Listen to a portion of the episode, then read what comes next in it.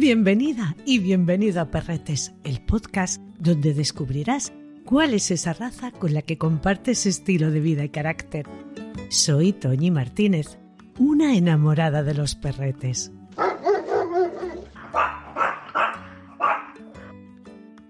Frente a las costas africanas hay un territorio, un pedacito de España, del que en muchas ocasiones solo tenemos en el pensamiento sus playas y clima paradisiaco, olvidando la historia y cultura que yace enterrada entre sus viñedos, plataneras, ganado y lava volcánica.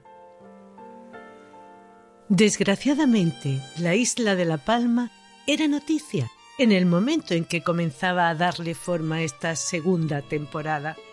Y es por eso por lo que modestamente quiero, queremos, rendirle homenaje poniendo en valor a la raza autóctona de la isla bonita. Hoy te hablaré del pastor garafiano. Al norte de La Palma encontramos el municipio de Garafía, una zona abrupta de barrancos y acantilados, bosques de pinos canarios y laurisilvas, y con una principal fuente de riqueza, la agricultura y la ganadería, por lo que los pastores buscarían un perro que les ayudara en estas tareas, haciéndose muy numeroso en esta parte de la isla de donde reciben el nombre. Para hablar de su origen tenemos que remontarnos a la época prehispánica, aunque sabemos que tras la conquista se daría forma a la que se conocería como pastor garafiano. Se cree que los auritas, primeros pobladores de la isla, ya tenían un perro que realizaba labores de pastoreo y guarda. En excavaciones arqueológicas se han encontrado colgantes y objetos de culto con representaciones de ellos, lo que demuestra la estima que les tenían. Hay referencias escritas de que su apariencia era la del lobo, pero con menor tamaño. A estos perretes autóctonos se les cruzaría con el cao de la Serra da Estrela, que llegaría a la isla a principios del siglo XVI acompañando a colonos portugueses y a trabajadores de la caña de azúcar. Estos perretes portugueses son semejantes al mastín que seguro conoces. También se les mezclaría con otras razas de perros procedentes del País Vasco, Castilla y de otros pueblos que los llevaban para realizar labores de pastoreo.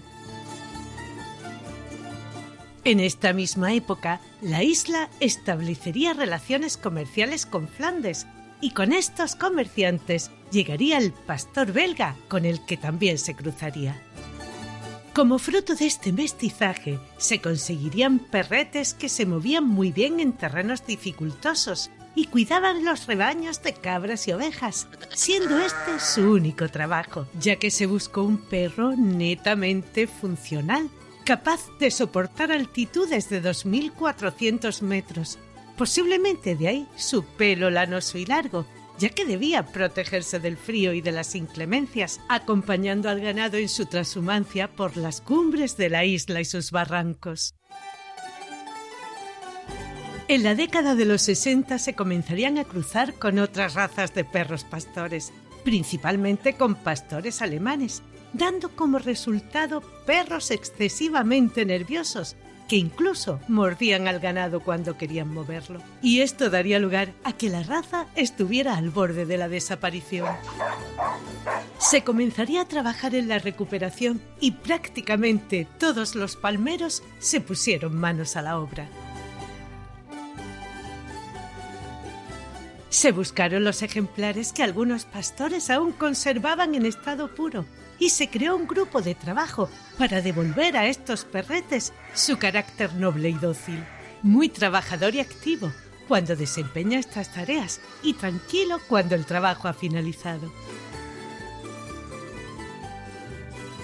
De este grupo de trabajo surgiría en 1997 la que hoy conocemos como Asociación Española del Pastor Garafiano, que trabaja en la elaboración del censo de ejemplares núcleos de reproducción y en dar a conocer esta fantástica raza, mostrándola en todos aquellos foros que puedan potenciarla, contando con la colaboración y el apoyo del Cabildo Insular. En 2003, la Real Sociedad Canina de España la reconocería como raza oficial, encuadrándola en el Grupo 1, en la sección Perros de Pastor.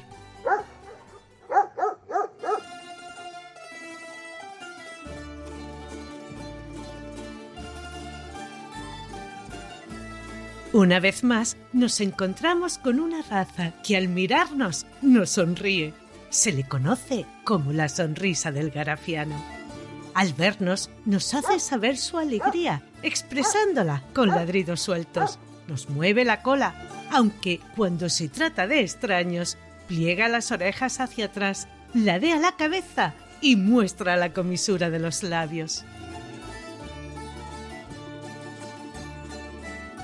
El pastor garafiano es un perro estable y seguro, que hace un vínculo muy estrecho con su familia a la que adora con todo su corazoncito y de la que buscará su atención.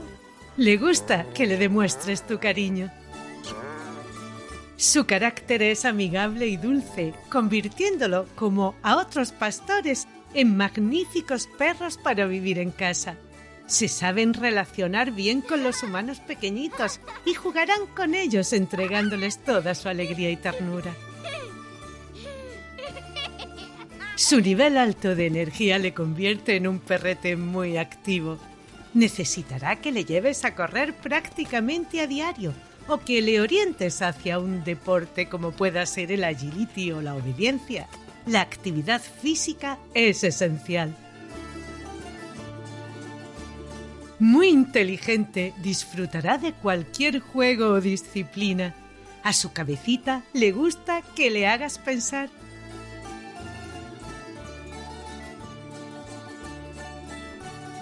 Como buen perro pastor, también guardará su casa y a los suyos. No suele mostrarse agresivo ni territorial con otros animales. Bastante sociable, aunque al principio se pueda mostrar algo distante. Como a todos los perretes, deberemos socializarle desde una edad temprana para que sea un adulto equilibrado. David García Suárez, nuestro experto en conducta canina, nos da más detalles. Es una raza de perro de pastoreo, claramente. Como todos los perros de trabajo primitivos, son perros que van a tener unos niveles de impulso muy altos. Siempre es importante que no los tengamos como perros de compañía, sino que siempre tengan una utilidad eh, para que su cabeza pueda eh, estar, digamos, adecuada a su nivel instintivo. Es, es, importante pues que en todos estos perros, si no vamos a pastorear con ellos, pues le hagamos actividades accesorias, ¿no? Como puede ser obediencia o rastro deportivo o funcional o incluso pues las pruebas de agility. Probablemente para este tipo de perros sean muy divertidas y para la comunicación entre el dueño y su perro.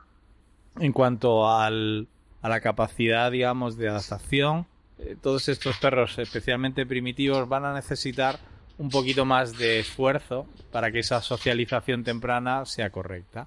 ¿eh? Entonces necesitarán que tengamos cuidado y los habituemos a bastantes entornos, tanto pues eh, distintos tipos de superficies, ruidos, eh, tráfico y gente, ¿vale? Y principalmente, pues eso, que tengáis siempre muy en cuenta que estos perros que son perros claramente de pastoreo y funcionales, pues necesitan dueños que los comprendan y los tengan no solamente como un perro de compañía, sino como un perro para desarrollar actividades con ellos.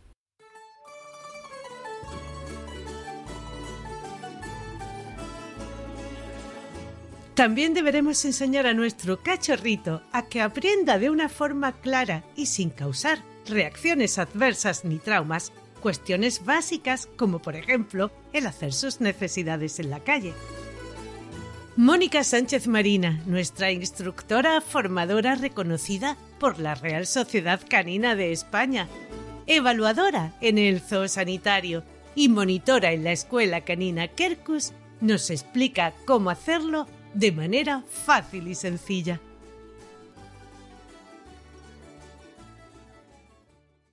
Cuando tenemos un cachorrito, al principio no pueden salir a la calle porque no están protegidos con sus vacunas. Eh, y lo más fácil para enseñarlos a ir orientándolo donde queremos que lo haga, que no lo hagan por toda la casa, es pues al principio es como los bebés, su estómago no está hecho, con lo cual eh, el tiempo entre que comen y hacen piso o caca es muy estrecho. Entonces, lo ideal es que cuando acaben de comer nos vayamos al patio o a un empapador donde queremos que lo haga y nos quedemos con ellos un poquito en la zona donde queremos que haga pis. Vamos a ver que al poquito de haber comido ellos van haciendo pis y enseguida pues le damos una caricia o una chuche que con eso ellos van a ser realmente felices. Con lo que eh, se van a ir acostumbrando a hacerlo allí solo para vernos contentos o tener el premio.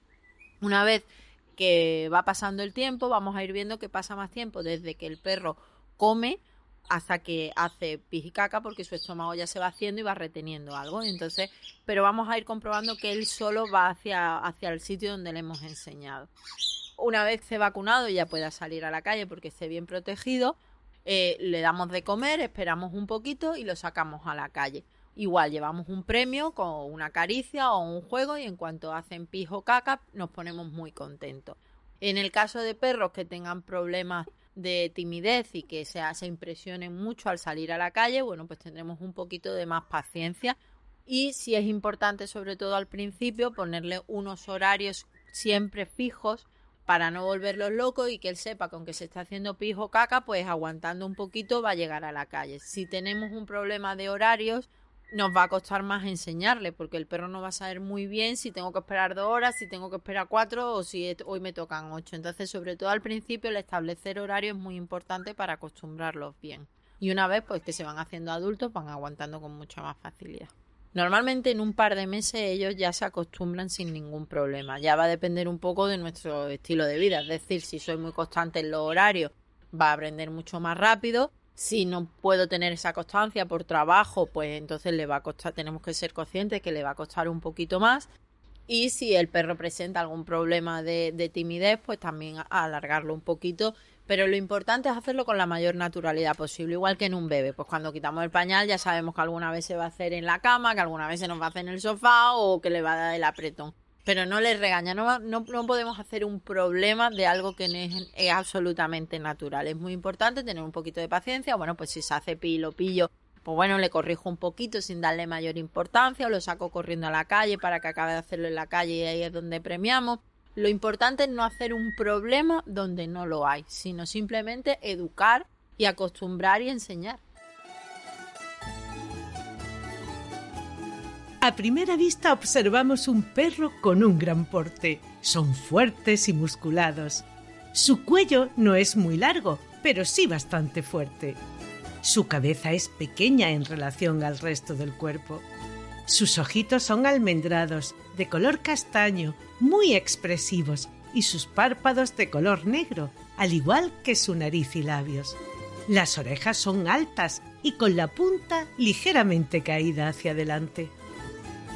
Su cola es muy peluda y en forma de sable, aunque puede estar ligeramente enroscada. Su pelo es muy abundante, más o menos largo, de doble capa, lanoso en la parte interna. La parte externa es lisa y de un tacto suave, aunque en ocasiones también puede ser algo más áspera muy abundante en la base de las orejas, en el cuello, cola y faldones.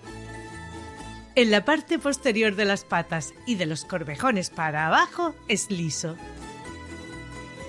Su color es leonado o alobado, con diversos matices. Los leonados van desde tonos oscuros hasta el rojizo y dorados. Los más claros pueden llegar a confundirse con el color barquillo. Los alobados tienen una mezcla entre tonos grises, negros y pardos. Es bastante habitual que tengan una máscara negra que cubra el hocico y llegue hasta los ojos.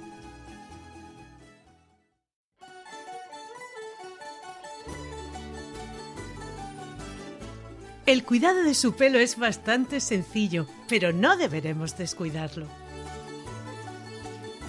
Necesitará un buen cepillado semanal con un cepillo de púa larga y a diario que le retires lo que se le haya podido pegar si habéis estado en zonas de campo. Ayúdate con un buen acondicionador para mantenerlo hidratado, no darle tirones y evitar que se le parta. Por supuesto, no se le pela. Recuerda que para que su pelo luzca brillante y sano, además deberás darle una buena alimentación. Suelen tener problemillas intestinales y tendencia a coger sobrepeso. Te recomiendo vayas al capítulo del Raf Collie, donde encontrarás información más detallada tanto del cuidado de su pelo como a la hora de alimentarlo. En lo referente a la salud, nos encontramos con un perrete muy sano, aunque puede padecer displasia de cadera y codo. Confía siempre en un buen criador o criadora. Harán las pruebas pertinentes para apartar de la cría a los ejemplares que puedan transmitir estas herencias y que los cachorrillos sean sanos. La esperanza de vida de estos cariñosos y fieles perretes está en torno a los 14 años. Su estándar marca tanto su peso como su altura. Los machos medirán entre 57 y 64 centímetros y las hembras entre los 55 y 62, con un peso entre 28 y 35 kilos y entre 24 y 30 respectivamente. La otra historia de estos perretes nos la cuenta Rafael Fernández de Zafra, nuestro contador de historias curiosas, desconocidas y entrañables.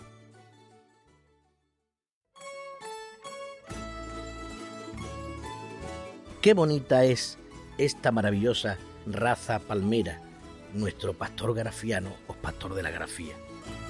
Hoy os traigo una anécdota heroica. Os recuerdo que una de las buenas criadoras de esta raza es mi querida amiga Mabel Sánchez. Y preguntándole un día sobre el carácter de esta maravillosa raza, la raza de la isla de La Palma, me contó una bella historia protagonizada por una pareja de estos perros que eran de el padre de una señora palmera que actualmente reside en Tenerife, ya anciana, y que desde niña tiene grafianos. Os puedo contar como en una ocasión, hace algunos años, y siendo el padre de esta señora el encargado general de fincas plataneras famosas como las Angustias y Tazacorte, que en ese lugar se repartía el agua en las acequias para las mencionadas plataneras. Y al cambiar la dirección del agua para otra zona era tanta la cantidad que el emboque soltaba que los hermanos de esta señora no podían salir. Y lo más impactante y perdonad me hace un nudo la garganta. De todo ello es que los dos perros garafianos de este señor se tiraron desde el risco y en un lugar muy complicado nadaron sin parar, empujando a los chavales con la cabeza hasta la orilla de esa sequía con su pata y su coraje sin parar. Y gracias a Dios todos pudieron salir sin importantes secuelas. Este es el espíritu y el carácter de nuestro perro de la grafía.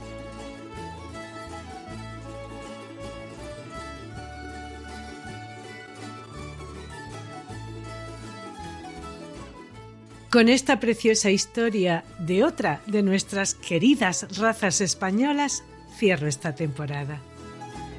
Agradecer a la familia Matos Silva su ayuda. No era fácil encontrar música canaria sin derechos de autor. A todas y cada una de las personas que tan amablemente nos han enviado los ladridos de sus perretes para que en cada capítulo sepas cuáles son sus voces. A Mónica Sánchez Marina, que nos aportó esos consejillos tan fáciles de poner en práctica y tan útiles.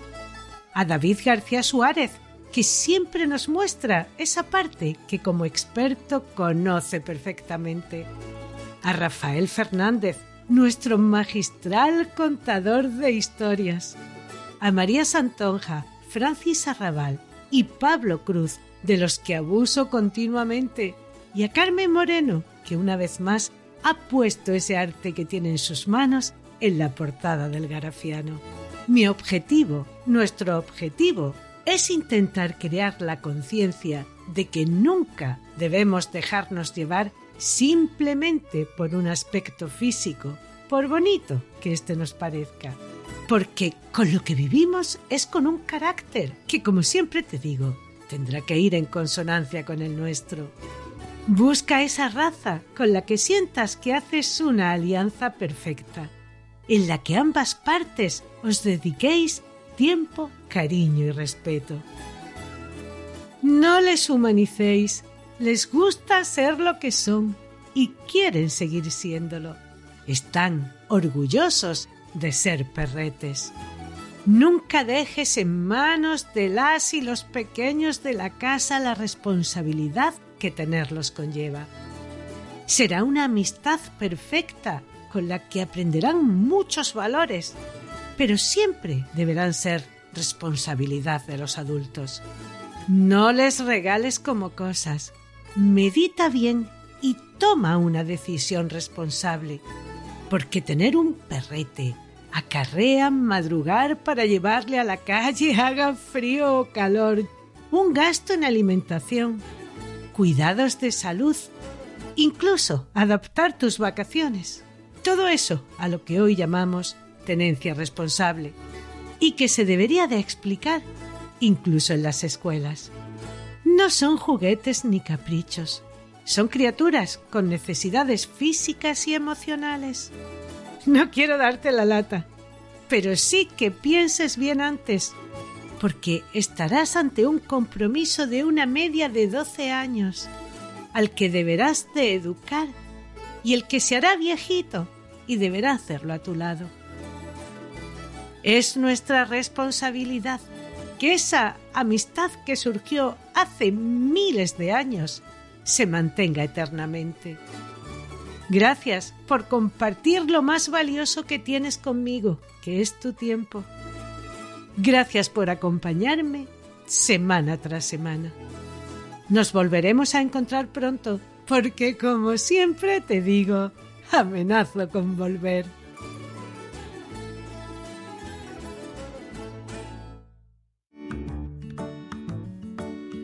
Has escuchado Perretes, un podcast de Toñi Martínez con la colaboración de Mónica Sánchez Marina, Rafael Fernández de Zafra y David García Suárez. Pablo Cruz hizo la supervisión. Escucha Perretes en cualquier reproductor de podcast. Si te ha gustado, déjame una reseña, compártelo en tus redes sociales, recomiéndame a tus amistades. Mi agradecimiento a María Santonja, Francis Arrabal y Pablo Cruz por animarme a llevar a cabo este proyecto. Gracias por escucharme.